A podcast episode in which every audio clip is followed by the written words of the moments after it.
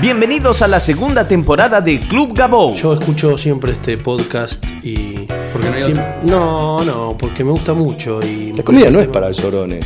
No lo es. ¿Cómo se pronuncia? Podcast. Podcast. Podcast. Podcast. que la gente más graciosa no se dedica a la comedia. La comida tiene que tener pasión. Humor líquido interno, lo tenés que tener adentro. Voy bien, Gabo. Vas perfecto. En arte siempre se intenta, nunca se logra. ¿Y vos qué tenés para decir? El primer podcast de comedia de Argentina para el mundo. Auspiciado por standuptime.com. Bienvenidos al episodio 73 de Club Gabou. Muchas gracias a todos por seguirme en Twitter, arroba Gabou, y visitar la página web de este podcast, www.gabou.com.ar. Van algunas promociones antes de empezar con el episodio del día de hoy. Eh, les recuerdo que el sábado 16 de agosto, es decir, este próximo sábado, vamos a estar con distintos en el ND Ateneo. Luciano Mellera, Juan Barraza, Guillermo Celsi. Sábado 23.30, un espectáculo distinto, tres estilos diferentes de, de stand-up en NDA Teatro, en la calle Paraguay 918. Las entradas se pueden comprar en la sala o en Platea Net. Distintos stand-up. Por otro lado, vuelve Campa Pichot, Ezequiel Campa, Mariana Pichot a Siranush, después de la gira por el interior del país. Vamos a, estar en la sala Siranush, en la calle Armenia 1353. Campa Pichot vuelve a Buenos Aires todos los sábados a las 0 horas. Las entradas se pueden comprar en Ticketek o en la boletería del teatro. Armenia 1353. Por otro lado, por otro lado, quiero avisarles que el domingo 17, es decir, este domingo, vamos a estar a las 9 de la noche en Córdoba con Charo López, Julián Cartún y Julián Lucero. Va a ser una función única en la Sala de las Américas, en la ciudad eh, universitaria de Córdoba.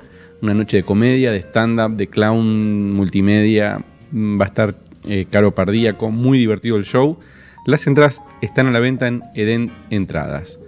Domingo 17, el lunes es feriado, les recuerdo. Charo López, Julián Lucero, Julián Cartún en Sala de las Américas de la Ciudad Universitaria de Córdoba.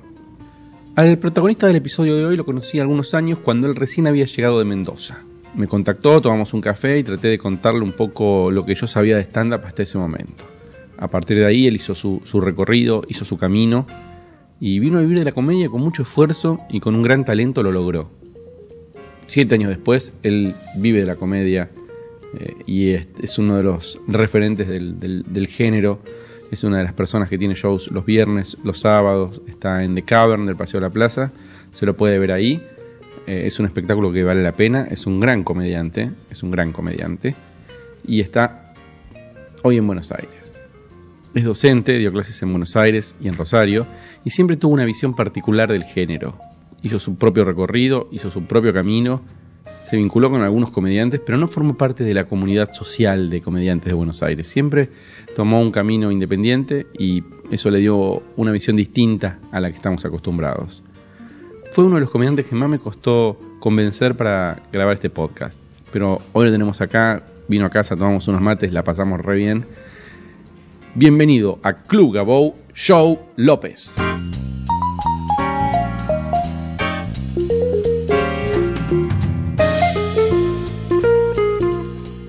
Llegaste de, de Mendoza?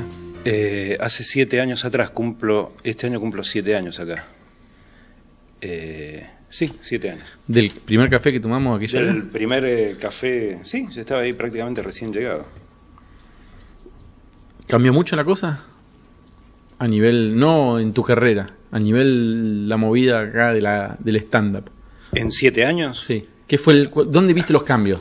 Vamos a hablar así. Ah, claro, absolutamente. O sea, eh, em, cambió mucho el stand-up y cambió mucho mi vida particular, obviamente. Eh, llegué con, con una mano atrás y otra adelante y ahora tengo las dos manos atrás. Un pelotudo. Eh, no, eh, eh, no yo, yo veo un, un cambio muy muy grosso, bueno, de esto que estuvimos hablando, a nivel producciones, a nivel de la cantidad de gente que le interesa el stand-up. Eh, particularmente yo ya pude tener mi entrada en el Paseo de la Plaza, que era algo que necesitaba realmente como para poder terminar de asentar mi carrera y de vivir de esto. Si bien yo empecé a vivir prácticamente apenas llegué, con el tema de los eventos y todo eso, pero mm, ahora yo particularmente estoy más, más asentado. Cuando funcionas en la plaza era algo que yo hacía mucho que estaba buscando y que, necesitaba. Y a, y a nivel así general, eh, me parece que está cambiando mucho y, y para bien. Pero a mí me costó darme cuenta que era para bien. A Yo- ver, ¿cómo, cómo es eso? Sí, porque yo siempre, viste cómo era. Pero esta cosa, esto que te decía de, vengo de una formación teatral un poco verticalista. Entonces, esto de que, de que un montón de pibes estén haciendo, y esto siempre me preocupó. Digo, somos demasiados, ¿me entendés? Los, ¿Somos demasiados? Los que vivimos de esto. Me- me- mm, lo veía así al principio. Y me, me acuerdo que vos, que vos no, vos siempre tuviste como una actitud más, eh, no, pero es más gente que conoce el estándar, es más gente que viene.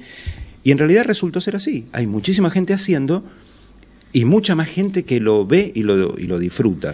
Pero yo creo, a ver, cuando a, a mí ya una vez en una clase, creo que de Vero Lorca, un alumno me dijo, ¿no te parece que somos muchos lo que estamos haciendo? O, o hay mucha gente haciendo. Yo decía, sí, hay mucha gente haciendo, hay muy poca haciendo bien. Que es muy Bueno, diferente. sí, sí. Es muy diferente. Y hay, mucha menos gente viviendo de esto. Cada vez más, por suerte. Pero la verdad es que me parece que todavía no hay un, una cantidad de cómicos, eh, un movimiento de cómicos buenos y que puedan vivir de esto importante en la ciudad. Cada vez más, por suerte. Pero digo, me parece que falta. Me parece que todavía hay lugar para, para, para recibir más gente. Sí, eh, sí, yo creo, mira, yo siempre hago un, un paralelismo siempre entre el entre el, el stand-up y el rock. Me parece que son, Ah. do- son dos ambientes que en los Estados Unidos están muy ligados y acá me parece que se, se parecen mucho. Eh, uno, por ejemplo, eh, por, por cada banda de rock que es conocida y que vos decís, qué bueno el rock nacional, como hay, hay 20 millones de bandas de garage que nunca van a ser un carajo y que están ahí dando vueltas o que van a ser dentro de 10 años y, tienen, y las bandas de rock tienen clarísimamente un periodo de 10 años.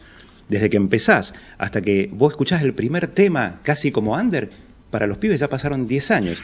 Y creo que con los comediantes es así, sí, hay, hay mucha hay, hay, hay muchos que están ap- aprendiendo y, en un proceso de aprender, pero que dentro de 10 años, guarda que no sabemos dónde, dónde esa gente puede estar y puede estar haciendo las cosas este, eh, muy bien. Creo que es lógico que hay mucha gente y es una cosa lógica que la mayoría sean malos. Pero bueno, si recién estás empezando. También hay una cosa que, que puedo verlo ahora que ya pasaron varios años, por lo menos de que yo estoy en el- con, con- con el stand-up acá, que es que de lo que están haciendo stand-up, que estaban haciendo stand-up hace 10 años, casi ninguno es malo. Te diría que ninguno es malo. Si sos malo no durás 10 años. Claro, claro, claro. Y si duraste 10 años es porque algo, algo gustó. Sí, eh, Digo, no es suficiente, me parece, el tiempo, porque si no, cualquier choto estaría 10 años y se consideraría bueno, no. Pero digo, Claro, bueno, lo sí, que sí. se ve es que los tipos que, que- que están desde el principio y hoy todavía están haciendo, son generalmente buenos.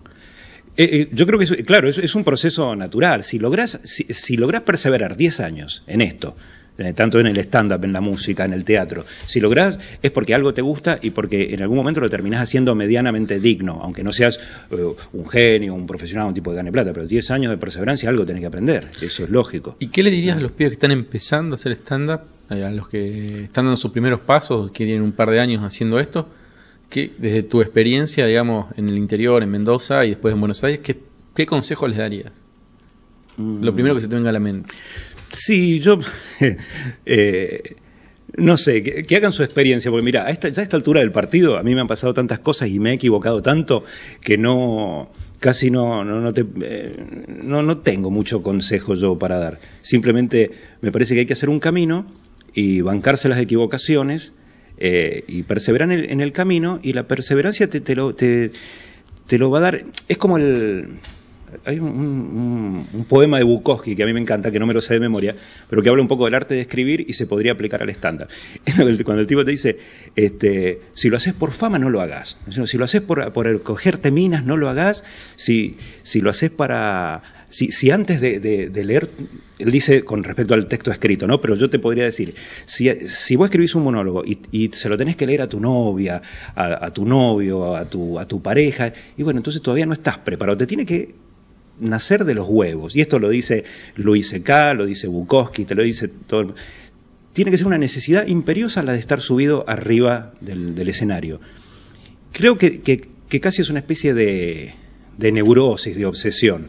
Yo creo que todos los que no- nos subimos a un escenario, en algún punto, esto también se lo escuché a Angelini y estuve muy de acuerdo, eh, somos tipos que tuvimos infancias medias de mierda, no nos prestaron atención lo suficiente, lo que puta sea. Uno siempre sube eh, motivado de ese lugar. Si te motiva la guita, hacerte famoso es medio choto, porque yo es más lo que he perdido en estos 10 años que es lo que, lo que he ganado. O sea, hoy en día estoy muy feliz por, porque vivo de esto y vivo tranquilo. Pero digo, me hubiera evitado muchos problemas si me quedaba en un laburo en el banco, en Mendoza, si hubiera conseguido un buen laburo allá, pero nunca... eh, o sea, recapitulando, me parece que te tiene que nacer mucho de los cojones, tiene que ser algo que necesites hacerlo. Eh, y, después uno busca la forma de vivir de esto. Pero primero tenés que necesitar hacerlo.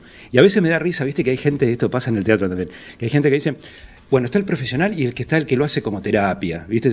Yo creo que no, yo creo que siempre es terapia. Siempre es terapia. Lo que pasa es que tarde o temprano después te profesionalizás y parece que lo hicieras como un trabajo, pero nunca es un trabajo, jamás. Sino, ¿por qué uno resistiría tantas funciones de mierda, tanto cagarte de hambre? ¿Por qué mierda lo resistís?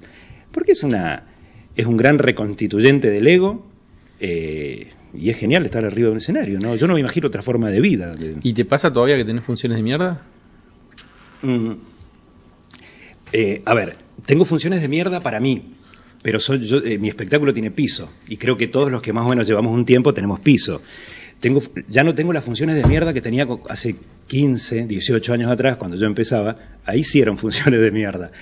Ahora, para mí, una función de mierda es que yo no logré el nivel que yo quiero. El show ya tiene un piso. Pero es lo que se logra simplemente con, con el paso del tiempo. Y una tranquilidad también, ¿no? Digo, el comediante me parece que eh, eh, cuando empieza tiene funciones de mierda y se quiere morir. Y quiere volver a la oficina. O dice que esto no es para mí, bla, bla, Sí. bla. Y ahora ya uno se lo toma, me parece a mí, comediantes más experimentados, con otra filosofía. Es bueno, no funcionó, cómo mejorar, la próxima va a ir mejor. Ya no, Sí. ya no tenés que, no estás a prueba. Ya sabes que sos gracioso y sabes que tu material está bien construido y sabes que causó mucha risa y sabes que funciona. Claro, claro, sí. eh, Que es algo que por el principio no tenés. Claro, al principio lo que uno necesita es que lo estén avalando constantemente. Por eso, al- por, por eso se ve mucho Facebook, eh, mucho comediante Facebook agradeciendo, ¿viste? Claro, claro, buscando claro. el reconocimiento de los compañeros. totalmente. Bueno, yo, yo creo que eso es, eh, eso es eh, mm, inevitable. Uno, eh, a uno lo halaga el reconocimiento de la gente. A mí, a mí honestamente, y, de- de lo- y sobre todo de los compañeros. A uno lo halaga. Yo me siento bien cuando alguien del stand-up pone algo bueno sobre mí. Yo, la verdad que... pero ya sabemos que, que- que son eh, todas esas cuestiones también son mentirosas, no en el sentido, yo no digo que la gente lo haga, sino que es, es mentiroso creerte un halago como es mentiroso creerte un fracaso. Claro. Uno sabe. Y a veces hay, hay noches que el público es choto. El público es choto. Yo he visto espectáculos buenos, buenos, con, con gente chota. Y si ese comediante esa noche eh, se, se deja llevar por esa... Tampoco te pueden estar halagando el ego todo el tiempo para que vos te puedas subir a un escenario. El escenario es para valientes, boludo, es para gente que tiene que tener los No, huevos pero de también digo, el, el año, te- eh, me parece que lo que más te, te digamos, te- es imposible la objetividad acá, si querés verlo de alguna Mm. manera, pero digo, hay algo que es objetivo, si querés, que para mí es lo más bueno, que es el tiempo. El tiempo, sí, sí. El tiempo, el tiempo va, si vos hace 10 años que estás viviendo de esto, bueno, tan choto no puede ser, no puede ser. No, no, no, claro, uno se mantiene... eh, no, sin duda que el- el- el- el- es difícil establecer una medida de las cosas. Que igual a mí, a mí me pasa, quizá la medida sea el tiempo, ¿no? Porque a mí me pasa también que yo veo que eh, por ahí recomiendo, uy, tal tipo es buenísimo, qué sé yo. Después yo lo veo, la verdad que no sé bien qué ve la gente. ¿Viste? A veces uno está de acuerdo, ¿no? La, la subjetividad, uno tiene sus preferencias de estilos de comediante y decir, tal tipo me gusta, tal tipo me parece un pelotudo. Porque viste que a uno le pasa eso también. No solamente a veces la gente no te gusta, sino que encima te parece choto, te parece y entonces es, es imposible establecer una medida de lo que es de lo que es bueno o de lo que es malo. Para mí es, eh, es al pedo eso, ¿no? Eh, tal, tal monólogo es uno de los mejores monólogos. Eh, me- no, me, no me parece. Yo en realidad creo que uno puede juzgar a una persona en su, en su carrera a través del tiempo, nada más. Y uno siempre tiene altos, bajos, monólogos buenos, monólogos chotos. eh, se entiende, ¿no? Digo, la, Totalmente. la única medida creo que es el, el tiempo. El tiempo y las cosas, como dice Woody Allen, no hay que decir lo que uno va a hacer, hay que hacer, porque cuando las cosas se hacen se dicen solas. ¿no? Claro. Entonces, lo, la- la- lo que uno hizo, lo que uno hizo más importante lo que, que lo que uno dijo y lo que uno opina.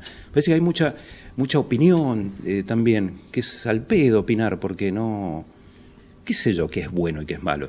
Y, y lo digo desde un lugar muy autocrítico, esto que estábamos hablando un rato, un rato antes. ¿no? A mí me pasa, que yo, ¿cómo puede ser que un pendejo de 20 años... Y bueno, bancátela, porque es así. O sea, lo que se hace, se hace, y al hacerlo, y si les va bien, y, te- y listo. Es que Digo, es, es lo que hablamos siempre con Simonetti. El éxito es encontrarse con tu público. Totalmente. El chico de 20 Totalmente. años que se encuentra con el con su público es exitoso porque se encontró con su público. Totalmente. El de 40, digo, así sean 30 o 40 tu público, ese público Sí. es tuyo. Cuando vos te lográs conectar con ese público, encontrar con el público que le gusta lo que vos haces, y vos haces lo que a vos te gusta, bueno, eso es fantástico, eso es un éxito. Y también me parece que hay una cosa media chota, y en, esto me desdigo de lo que acabo de decir. Creo que los que estamos más viejos, obviamente que le damos más importancia al tiempo, porque Claro. lo, que te avala, lo que te avala como viejo choto es el tiempo. Lo que pasa- Entonces, nosotros con la experiencia No, de pero- 10 pero, años, yo te, es yo- un chiste. yo te cuento lo que me pasa a mí con la producción. Yo lo que veo es, digo, ah, digo, esto se termina. Esto en cualquier momento para mí se me termina porque no puede ser. Hago lo que me gusta, estoy rodeado de la gente que me gusta, me va bien, estoy contento, estoy mucho mejor que como cuando, que cuando era empleado de una empresa, digamos. Claro. Eh, digo, esto se termina, esta joda se termina en algún momento. Y pasa que pasan los años y cada vez tengo más trabajo y cada vez me va mejor. Entonces digo, bueno, pará, eh, en esa inseguridad que tenía los primeros años, hoy también la tengo, Claro. pero digo, bueno, miro para atrás y digo, aquí hay un camino recorrido. Sí, sí, sí, sí. Me pasó cuando me encontré cuando hicimos aquella vez en el Maipo, el Maipo, el ciclo de Maipo, con que, Sí, que vos lindo- formaste parte, lindo ciclo. que Patalino, eh, Patalino, Patalano me dijo, yo me reuní con Patalano mm, en, en su oficina Mm. y yo le contaba, le digo, mira, yo estoy empezando con esto, eh, no, la verdad que soy muy nuevo, no tengo experiencia, me dice, mira, yo también estoy aprendiendo, me dijo Patalano. Todos estamos aprendiendo, esto es un proceso permanente de aprendizaje, y me lo dijo Patalano, entonces yo dije, bueno, evidentemente es eso, en, en- en- en este, en esta industria que nos toca laburar. Y el aprendizaje es permanente. Digo, porque aparecen cosas, que vos lo sabrás, eh, que te exigen todo el tiempo estar. No podés hacer lo mismo toda tu carrera. Vas a tener que actualizar el material, vas a tener que estar atento a algunas cuestiones, eh, a- vas a tener que ver cuestiones de marketing, usar las redes sociales, usar eh, las tiqueteras, usar la. Digo, Sí, empiezan sí, a aparecer sí. todo el tiempo cosas que que vos mismo te das cuenta que, que- vos buscaste una ahora tenés un, una fórmula que te funciona ¿podés contarnos en qué consiste? Sí, eh, eh, empezando por la autoproducción me parece ¿no? Sí, bueno, yo, yo creo que eh, yo, yo pienso que el, el laburo el laburo de productor eh, es muy importante. eh, siempre siempre he pensado que es, es como que eh, el productor aparece el productor aparece prácticamente cuando vos ya tenés todos los caminos aceitados, pero que donde vos tuviste que aprender todavía tu autogestión. Me parece que es así. Cuando uno llega a cierto nivel, eh, que obviamente yo no, lo tengo ni en pedo, y no sé si alguna vez lo voy a tener, pero cuando vos ya tenés, eh, es como el rock, ¿no? Cuando vos metés, cuando vos puedes meter un montón de gente en un teatro, bueno, los productores se te van a acercar solos prácticamente. Es cierto. Eh, porque ya sos un tipo que, mientras tanto, para llegar a ese camino, la autogestión es sumamente, sumamente importante. Y creo que no, no hay fórmula. Es lo que yo te decía. Eh, yo llegué al Paseo de la Plaza con una fecha de mierda y un año después tengo dos fechas importantes, ¿no? viernes y sábado. Salita chiquita, una, después la otra en la, en la más grande. Eh, pero esto es una cuestión que tiene que ver un poquito con el talento, un poquito. Yo creo que soy más o menos de, de los buenos, está mal que no lo diga, pero yo creo que, que pertenezco a la, a media, a la media de los tipos que son, que son buenos haciendo esto. Y después también hay, hay una, una cuestión de, mm, eh, de experiencia y de tiempo. No es lo mismo. Yo veo pi- pibes que se apuran mucho y, y apurarte y llegar a- al Paseo de la Plaza porque estás loco por estar ahí y llegar y fracasar. Y bueno, después vas a tener que volver a pedir una fecha, pero vas a tener que dejar pasar un año para volver a pedir la otra fecha, porque ya te fue mal antes. Yo, eh, bueno, tuvimos una sola experiencia nosotros en el Paseo de la Plaza. Que, y que no nos fue bien también. Y teníamos un show muy bueno con Fernández. Claro. Que vos, que vos no produjiste. ¿Y cuál, fue Horario la, y cuál fue la el- razón? No tengo idea. El mal ojete, nada más. No hay, no hay, no hay una explicación. Hay veces que no hay explicación, ni para el éxito ni para el fracaso. Claro, Porque claro. hay algunos shows que funcionan, eh, muchas veces es muy difícil de explicar. Y porque hay algunos que no les va bien, también es difícil de explicar. Ni siquiera dos buenos comediantes aseguran un éxito. Y, Yo- y- y dos malos comediantes, o tres malos comediantes, o cuatro malos comediantes, o cinco malos comediantes, pueden hacer un éxito. Es que sí, qué sé yo, Midachi, eh, bueno, no sé, un gran ejemplo, digo, hay gente que le gusta, no, pero convengamos que era medio pedorro, eh, y nada, o sea, eh, sí, yo, yo lo que veo es que no, eh, me parece que lo más difícil de todo esto es el tema de la autenticidad, y sobre todo definir la autenticidad, porque yo la otra vez, no me acuerdo qué podcast estaba escuchando, eh, me parece que era con Philly, que eh, Hugo, Hugo hablaba del tema de el cómo y el qué, ¿no? Hablaba del tema del monólogo o la performance del monólogo. Como, y yo creo que el estilo es una cosa muy borrosa, muy extraña que camina entre las dos, entre la performance, lo que vos sos como, como digamos, la parte actoral arriba, y el material que, vos tenés. Es indefinible el estilo. Y te das cuenta que hay tipos que tienen estilo y pueden hacer monólogos del colectivo, y el estilo lo hace distinto. Y definir el estilo es lo más extraño. Y me parece que los éxitos van éxitos entre comillas, sabemos, hoy te va bien, mañana te va como el orto, pero que hace que algo funcione, el estilo de un tipo. Y encontrar el estilo, mira, un- una vez un profesor de teatro me dijo algo, me dice, el camino de la vida de un artista es encontrar el estilo. Cuando el artista encuentra el estilo, el público encuentra al artista. Es, es un- una especie de jueguito de palabras. Pero es eso, el, el- puto estilo, que no sabemos qué. No se trata de hacer monólogos sobre cosas surrealistas o necesariamente que un monólogo filosófico o político te va a posicionar en un lugar de un comediante inteligente. Es, es el estilo, en realidad. Y el estilo te puede ser desde un humor eh, absolutamente eh, choto eh, o que parezca superficial, pero que, que, que la forma en que está hecha despierta cierta fascinación en el público. Si uno supiera qué coño es el estilo, lo podríamos reproducir. Me parece que es el laburo de la vida del comediante, encontrarse uno mismo. Yo para eso Ser único. le pago 700 pesos a una psicoanalista para tratar de encontrarme a mí mismo y ver. La otra vez me decían, porque viste, hay mucho deseo mimético en esto. En el Paseo de la Plaza nos copiamos todo el tiempo, viste, a ver, esto, el diseño del banner, pongamos el banner, viste, todo, todo con los banners de un lado para el otro. Este, y no sé quién me decía, y claro, le dice, lo que pasa es que vos haces esa cosa para pareja. Le digo, no es para pareja, boludo. Después todo vende humor para pareja. No, no es para pareja. Es muy gracioso Es eso. nada, es lo que nos sale. eh, Yo, eh, como estoy actuando con, Con tu pareja. con, con mi pareja, con, con mi novia, este, eh, y ella tiene 10 minutos de, de presentación, y, y bueno, sí, algu- algunas cosas son de pareja, pero si no sería muy fácil, hagamos chicos humor de pareja que tenés seguro. O- o de mujeres, o de o mujeres, o de claro, o hagamos... Es el puto estilo, y no sabemos qué mierda es. Eh, Bueno, pero ¿qué, cómo, cómo haces? Yo entiendo lo que vos decís en la parte artística. Ahora, en la parte comercial y producción, ¿podés contar un poco, no todo el secreto, pero parte del secreto de cómo haces para que te funcione? Eh, a mí en realidad me, funciona como cualquier otro. No, me encanta cómo me lo preguntas porque me hace sentir como... como No, porque le tipo- le encontraste la vuelta, Pero digo. sí, sí, sí. Eh, no, me parece que, por ejemplo, hay que tratar de, eh, de comunicar algo claro. Ajá. De comunicar algo claro. Y de no copiar otras cosas. Pues yo veo que pasa mucho. Pero, pero incluso a mí me pasa, no digo que le pasa a otros, me, me pasa a mí. Vos ves algo que está bueno y lo querés para vos, es inevitable. Vos, vos viste que empiezan a surgir, por ejemplo, en los afiches las fotos naturalistas. La foto tipo de día con el sol y vos to, to, to, to, to, todos copiamos eso. Surgen dibujitos animados, tu, todos copiamos. Y digo, todos copiamos. Yo también, a un productor se le ocurre algo bueno, como otra vez lo leía, ¿cómo se llama? El, el chico que produce Jack Flash. Hernán Heyman. Hernán, que, que lo contaba desde los cojones y me, me- parecía muy acertado, que eh, él tuvo ciertos eh, aciertos muy, muy copados respecto a cómo, cómo lo estaba diseñando, lo que hacía, cómo mostraba a la gente riéndose, un montón de gente, to, to, to, to, to, hacer lo mismo, y se le llenaron los huevos. Este, y es cierto, es que es así, uno ve cosas, ve cosas buenas y yo creo que uno se tiene que morder la punta de la pija y no evitar hacer eso, buscar lo que, lo que, porque si te equivocas, también te equivocas vos solo. Es muy difícil, me parece, no entrar en el deseo mimético, en esta cosa de mimetizarnos y copiarnos todo lo que estamos Hay haciendo. que ser original, me parece. La diferencia, en la Sí. diferencia eh, lográs eh, Sí. algún tipo de éxito, me parece. Lo que pasa que, sí, y ser original es una cosa muy extraña y muy ambigua, porque, como te digo, no es hacer monólogos sobre No. platillos voladores, es encontrar algo que sea verdadero en vos y tratar de transmitirlo. Y, y- y no hay nada más neurótico que tratar de entenderse a uno mismo y que a mí me pasa, yo voy con muchos de mis temas surgen con la psicoanalista, por ejemplo. Yo- y yo hablo de las mismas boludeces que hablan todos, pero a mí son temas que en la terapia me resultaron muy motivadores. Por ejemplo, yo tengo uno de los monólogos que ahora es muy lindo y que la gente se ríe mucho, qué sé yo, es el típico monólogo del colectivo, los viejos en el colectivo. Pero ¿de dónde surgió el monólogo? ¿De dónde surgió?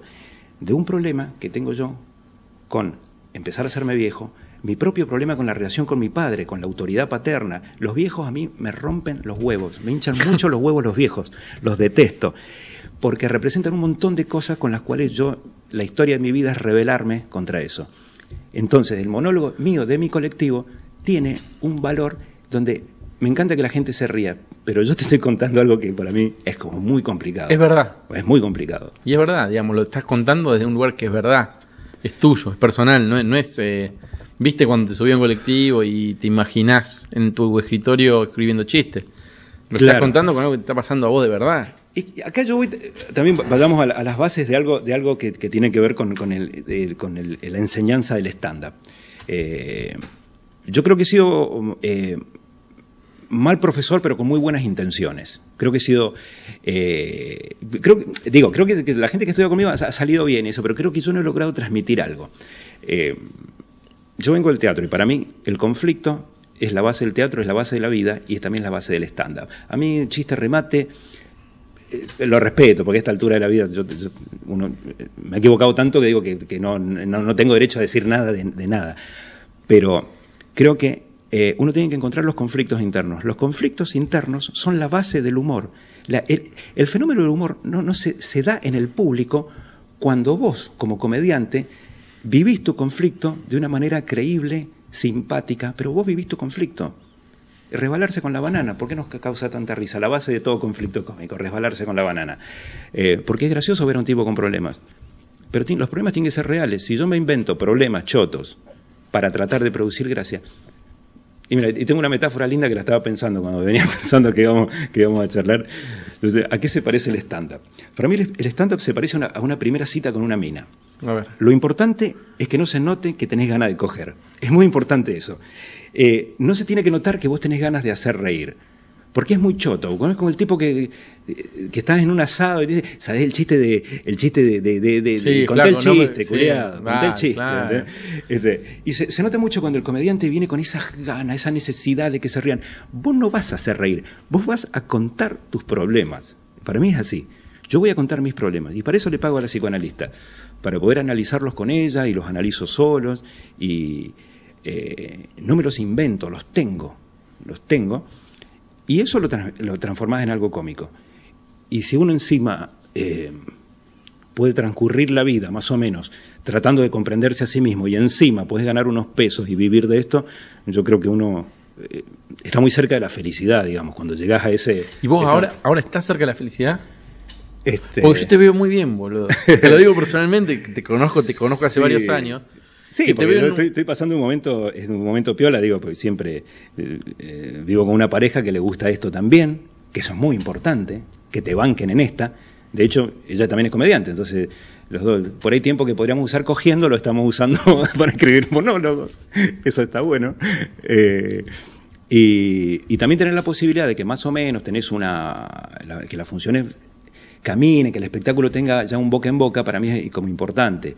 Eh, eso me, permite cierta estabilidad. Que, es, que en realidad para otra persona es, lo que es, es nada. Digo, porque lo que pasa es que yo vengo de una vida muy inestable. ¿Entendés? Soy un hippie de mierda, un hippie del orto. Entonces, nada, tener ahora que más o menos, viste, las funciones siempre estábamos ahí a un 85% de la capacidad de la sala y todo eso. Y para mí es que, que casi como una. Otro tipo que. Yo no he tenido nunca trabajo fijo, me han echado de todo, Gabo. Todo, encargado de pizzería, ¿viste? Todo, Este, entonces, lograr más o menos eso con el estándar para mí me, me- me pone bien. Pero es un premio también a, a, a di- a 10 años de romperte el, el ojete. Y también eh, tengo muy claro que en cualquier momento se te puede ir toda la concha de la lora y uno tiene que estar listo para salir a remar de nuevo. Sí, pero digo, eh, cuando uno es un buen comediante, tiene. Es como yo lo veo como un artesano. Tiene un saber y tiene algo que Sí. puede hacer, que puede desarrollar. casi bajo cualquier circunstancia, podés ir a un bar a un, en el interior, en cualquier, a España o a cualquier lugar de Latinoamérica y hacer lo tuyo, digamos. Tenés, Sí, un, tenés sí, un conocimiento, tenés un oficio, Sí, sí, Digo. sí, ah, ah, sí, claro, claro. que, que no, que no cualquiera tiene y que no depende eh, de otros, porque es un oficio que vos podés ir a un bar a la costa y decir, yo puedo hacer esto, yo me puedo poner y poner pasar una gorra, por ejemplo. Es, es que yo de hecho he vivido así eh, muchos años de mi vida, claro. Yo con, con, con Carlos Balmaceda, ustedes tuvieron un proyecto que era el sótano. El sótano, El sí, sótano. sí, sí. ¿Qué aprendiste de, ese, de esa experiencia? Que fue un lugar propio con, donde daban clase, había shows. Sí. Fue hace bastantes Sí, años. sí, sí, hace un montón. Mira, para mí fue una experiencia muy linda eh, y bastante triste también porque no salió como nosotros pensábamos que, nos iba eh, a salir, a raíz de un montón de problemas y quilombos que no, que no cabe contar, eh, que hubieron y que se nos fue a la mierda el proyecto, pero creo que era un proyecto que estaba muy, muy bueno y que en su momento creo que llamó mucho la, llamó mucho la atención. Sí, sí aprendí, mm, a ver, ¿Qué consejo podrías dar a partir de ese de, de a mí me alejó un poquito de la, de la, de la, de la, de la comunidad del stand-up. Creo que mm, lo que a mí me, me pasó ahí es que creo que nosotros dimos lugar a un montón de gente, un montón de cosas, y después yo no he tenido esa misma entrada en otros lugares. Eh, No, reciprocidad. Claro, pero no es, pero no es un... eh, a ver, me di cuenta que esto funciona así. Yo creo que lo, que lo que aprendí es que tenía que estructurar un proyecto que estuviera más a, a- las posibilidades de a mi, a mi alcance. Eh, como te decía antes, yo creo que esto, aparte de ser una forma de vida y qué sé yo, es también un negocio. Si uno quiere vivir esto, tiene que ser un negocio. Y creo que yo, al, al no. Creo que hay ciertos lugares que están vedados para uno. Entonces, pero no por mala onda ni esto, sino porque son negocios que ya están cerrados. Digo, yo no voy a ir a hacer stand-up a Radio Metro, a la Metro. Y no por mala voluntad de nadie, sino porque ya está, es una cosa que ya está cerrada. Hay gente que hace stand-up ahí, que a su vez está en otros lugares. A mí no, no me van a invitar y no soy conocido como para ir a hacer eso. Entonces, lo que yo aprendí es a, tratar de ir armando mi mini producción y de a poquito irme eh, eh, moviendo yo eh, y no meterme en tantas cosas donde, donde se, se diluya mi esfuerzo. No, no sé si, Sí, es un, si soy lin- es un- claro. y sí, es un lindo consejo para todos, para incluso A mí, para ejemplo, mí. A mí, a mí al principio me convenía, por ejemplo, eh, ir al Bululú. Yo estoy muy agradecido con el Bululú y con Liberarte. Yo, yo muchas noches pude morfar, sobre todo cuando recién llegué, gracias a que los chicos me invitaban y, y me iba con, con- con mis mangos y con eso yo, yo sobrevivía. Pero eso, eso tiene un límite. Yo no puedo. Eh, no, no, no, podía vivir de eso. O cuando dicen, bueno, venite acá, venite allá. Yo, en la medida en que puedo, me encanta, pero está claro que mi, mi prioridad es tratar de manejar un negocio que yo pueda mantener y que, y que me sirva a mí. Eh, incluso eh, me parece que es riesgoso meterse de- demasiado, a estar en, demasiados lugares y todo el tiempo me parece que sirve en un momento de la carrera. A mí ah, no me sirve mucho ahora porque yo ya no tengo material que probar. Si yo ya tengo mi show y lo pruebo ahí. Entonces no, no voy ro- rotando por muchos lugares, pero sí, de vez en cuando ahora, de hecho, voy a ir ahí a una cosa que me invitaron. Este, eh, Pero también puede ser, digo, un camino. Yo a veces, eh, muchos me dicen, no, quiero tener un show fijo. Digo, ¿para qué? No, pues yo le. Bueno, ha- hacete invitar en lugares. Que muchas veces. Digo, no, a veces es mejor. Depende, es como decís vos, depende el momento y la carrera de cada uno. Claro, Pero hay momentos en que el ser invitado y no tener un show fijo está buenísimo porque te saca un montón de presión. Porque tener un show fijo también es Ah, no, gestionarlo. no, sí, desde ese punto de vista sí. Es más, creo, creo que, ese, creo que es la, la carrera que uno va haciendo. Por eso te digo, depende del momento de la carrera de cada uno. Claro, Me parece claro. que al principio estuvo bien que Totalmente. Yo me acuerdo del primer café que tomamos aquella vez, que yo te dije, mira, lo que vos tenés que hacer es primero hacerte conocido en el mercado, en el circuito. Te tienen que ver, te tienen que conocer. Y vos arreglaste aquella fecha con, eh, con Alfonso en el Bululú. Con Alfonso, claro. Que a vos te sirvió porque te vio gente. Y después te enganchaste, Alfonso te vio y te Totalmente. ofreció estar fijo. Y nos quedamos fijos los, los viernes, totalmente, Bueno, entonces- totalmente. Sí. Digo, en ese momento, Sí. fue el momento, fue el, el- el- me parece que fue un buen consejo que te di. Absolutamente, sí, sí, sí. Digo, sí. pero para ese momento. Hoy te diría, eh, está buenísimo lo que está pasando en el Paso a la Plaza. Y por ahí en otro momento vas a tener que tomar otro camino porque va a ser mejor para tu carrera, llevarlo para otro lado. Digo, Sí, es, es- es que sé yo, es complicado. Yo, yo por ejemplo, creo que lo- los más viejos, digamos los que estamos en esta, en esta edad de, eh, digamos, en, en los 40, pasando lo, lo- o estamos por llegar a los 40 o pasamos los 40, eh, estamos en, este camino que es más Entiendo que los chicos de, de 20 están en todos lados y dan vueltas y porque te va formando cada vez mejor, mejor. Aparte vienen con los tapones de punta y me parece que vienen con muy buenos materiales, lo que hablamos. Chicos que hoy tienen eh, 20, 22 años, cuando tengan mi edad, 46, la van a romper y van a estar haciendo cosas muy importantes. Los que ya estamos en esta edad, y bueno, lo que tratás, por lo menos yo, lo que tratás de hacer es por lo menos tener un pequeño público, pero que sea fiel a tu propuesta.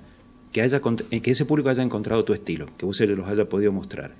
Eh, es como decía Simonetti también en ese podcast, que lo que uno quiere a esta altura es que no solamente hacer reír, sino hacer reír con lo que yo quiero hacer reír. Claro. O sea, querés mostrar tu estilo y que la gente sea fiel a eso, que te sigan por eso.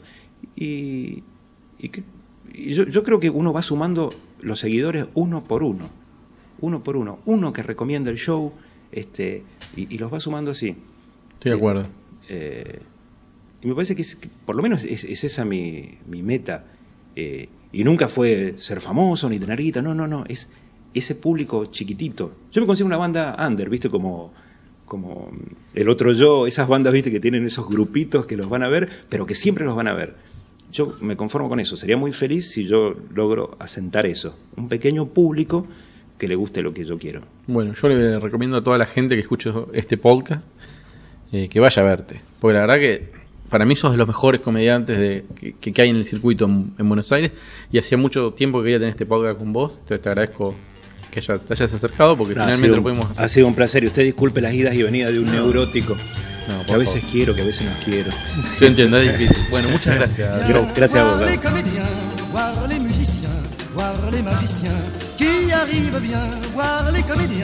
voir les musiciens, voir les magiciens qui arrivent. Les comédiens ont installé leur tréteau, ils ont dressé leur estrade étendue des calicots.